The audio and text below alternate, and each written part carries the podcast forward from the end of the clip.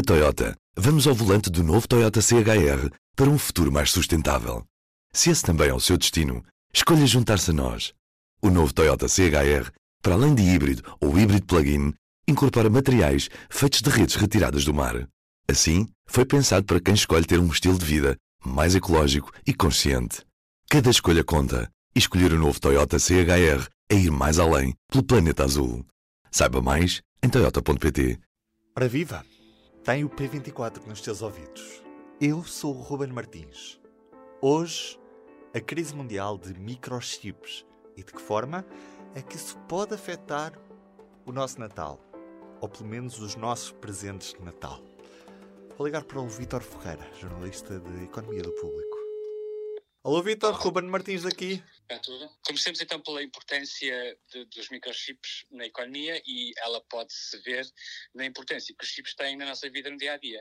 Não há nada praticamente hoje que se faça que não envolva um instrumento ou uma ferramenta ou que uh, não tenha tido uh, na sua produção um microchip envolvido.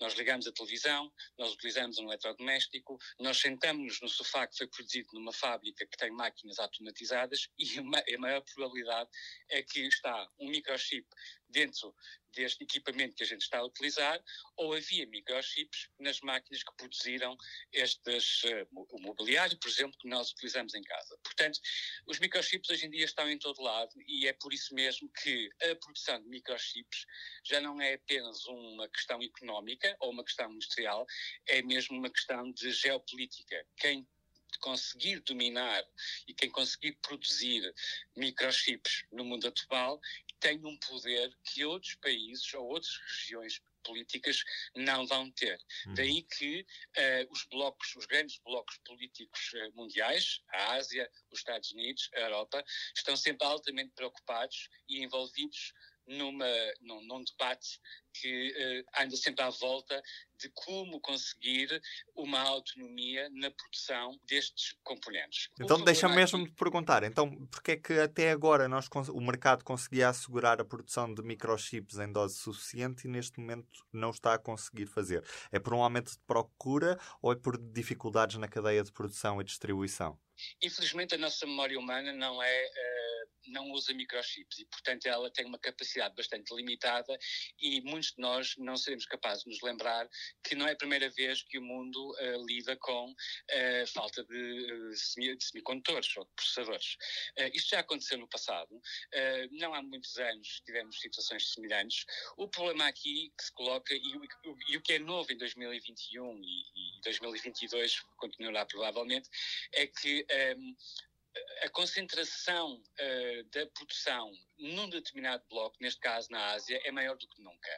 Um, ehm, os Estados Unidos, a, a União Europeia, uh, produziram microchips e produzem microchips, uh, mas produziram mais no passado em termos da sua cota mundial. E têm vindo a perder cota porque perceberam que são melhores e que preferiram, do ponto de vista económico, conceber microchips, mas deixar a produção, por exemplo, para grandes fábricas em Taiwan, na Coreia do Sul, no Japão e na China. Um, ehm, o que acontece também é que, devido à pandemia, um, o, muitos setores económicos tiveram de fechar. Nós todos sofremos com isso. As fábricas de carros, por exemplo, estiveram fechadas durante um, dois meses. Uh, tivemos inúmeros setores industriais que trabalham com uma política que, que se chama just in time. Significa que eles não querem acumular estoques dentro de componentes dentro das suas fábricas, eles querem que o componente chegue à sua fábrica no preciso momento em que esse componente é necessário, por exemplo, para construir um carro. Um, o que isso significa é que as encomendas são feitas com uma determinada regularidade e não com grande antecipação. Quando as fábricas foram obrigadas a fechar, quem produzia microchips para estas indústrias que pararam, eh, deixaram, obviamente, de ter saída. E, portanto, o que fizeram foi redirecionar a sua produção, sempre possível, para outros setores que continuavam a produzir. Uh, nomeadamente, por exemplo, os computadores, os tablets, todos estes equipamentos de eletrónica de consumo, que, uh, cujo consumo verdadeiramente disparou durante a pandemia. Nós ficamos todos presos em casa, toda a gente quis ter um ecrã em condições, toda a gente precisou uh, de, um, de um telemóvel ou para os nossos filhos terem aulas à distância ou para nós próprios podermos trabalhar a partir de casa e, portanto, quando a reabertura da economia começou, com o regresso destas fábricas, destes grandes consumidores de componentes um, à atividade, aquilo que era a sua produção, de repente foi desviado para outras indústrias e, portanto, os primeiros a sofrer foram, por exemplo, a indústria automóvel. Uh, em Portugal, a Auto Europa já teve de parar quatro vezes este ano por causa deste problema. E é um problema que não se vai resolver no imediato, porque, entretanto, a procura por equipamentos eletrónicos pode ter baixado ou estabilizado, mas a verdade é que a capacidade de reação de quem produz chips para uma procura crescente uh, não é imediata. Diria, em linguagem uh, de economista, que ela é inelástica, a oferta, porque ela não consegue reagir ao mesmo tempo. E não consegue reagir porquê? Porque custa muito dinheiro e muito tempo construir uma fábrica de produção de semicondutores ou de microchips. Uhum. Estamos num período relativamente sensível em que nos aproximamos da época grande do consumo, o Natal, que está a poucas semanas de iniciar essa época. Aliás, o, os grandes distribuidores já estão a preparar as suas compras para esta época de, de Natal. De que forma é que esta falta de microchips vai afetar aquilo que será o nosso consumo na, nesta época festiva? O nosso consumo vai ser fundamentalmente determinado pelos nossos desejos e pelas nossas necessidades. É natural que haja algum reflexo desta crise. Uh, já hoje, e em setembro, por exemplo, no regresso às aulas, quem procurou certas linhas de computadores uh, pessoais provavelmente não os encontrou disponíveis no imediato, uh, porque o regresso às aulas é sempre uma altura em que este, a procura cresce e, e, já há vários meses há certas gamas de produtos que eh, demoram a chegar às, às, lojas e demoram a chegar aos consumidores. É o exemplo das consolas, que é um produto muito procurado na chamada peak season, eu peço perdão por utilizar o inglês, mas esta é época alta, que inclui não só uh, o Natal, mas também aquilo que, entretanto, já se generalizou praticamente a todo o mundo e no nosso país, que é a época de grande consumo da Black Friday. E, portanto, as consolas, os computadores, os telemóveis, toda esta eletrónica de grande consumo que tem muita procura nesta altura, é provável que num caso ou outro haja falta de estoques ou que a entrega demore e, portanto, uh, tudo vai depender muito daquilo que vai na nossa cabeça. Se nós, de facto, mantivermos um, um, uma vontade de consumo bastante elevada, é provável que haja mais problemas. Se alguma coisa mudou com esta pandemia relativamente a este consumo e, digamos, nós estivermos com um nível de consumo mais moderado, então provavelmente os problemas também serão menores. É provável, uh, e nós uh, aqui no público estamos a olhar para essa questão e, e vamos em breve trabalhá-la também em termos noticiosos. Uh, a Apple, ainda esta semana, avisou que não vai conseguir cumprir os planos de produção do seu último modelo de telemóvel. Isto porque, cá está, não tem acesso aos componentes necessários, nomeadamente os semicondutores. a própria Casa Branca, através de um representante disse esta semana, lançou um alerta a todos os, norte, a todos os eh, cidadãos do país, dizendo que provavelmente nem toda a gente vai ter a prenda que quer no Natal.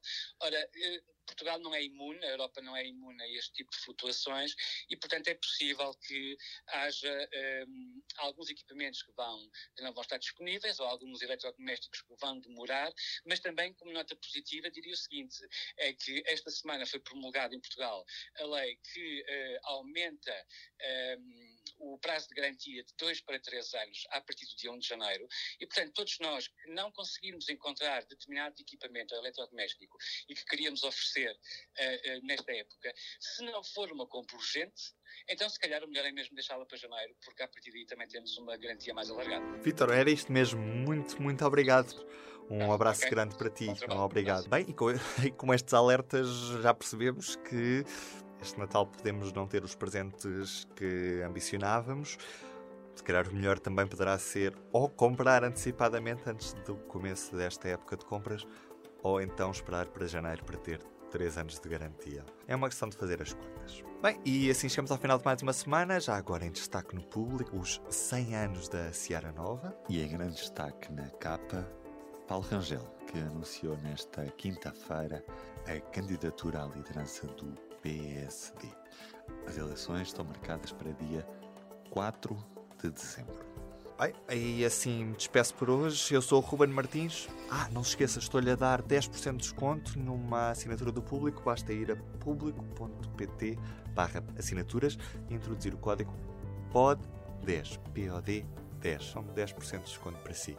Tenha um bom dia, um bom fim de semana e até segunda. O público fica no ouvido. Na Toyota, vamos ao volante do novo Toyota CHR para um futuro mais sustentável. Se esse também é o seu destino, escolha juntar-se a nós. O novo Toyota CHR, para além de híbrido ou híbrido plug-in, incorpora materiais feitos de redes retiradas do mar. Assim, foi pensado para quem escolhe ter um estilo de vida mais ecológico e consciente. Cada escolha conta e escolher o novo Toyota CHR é ir mais além pelo planeta azul. Saiba mais em toyota.pt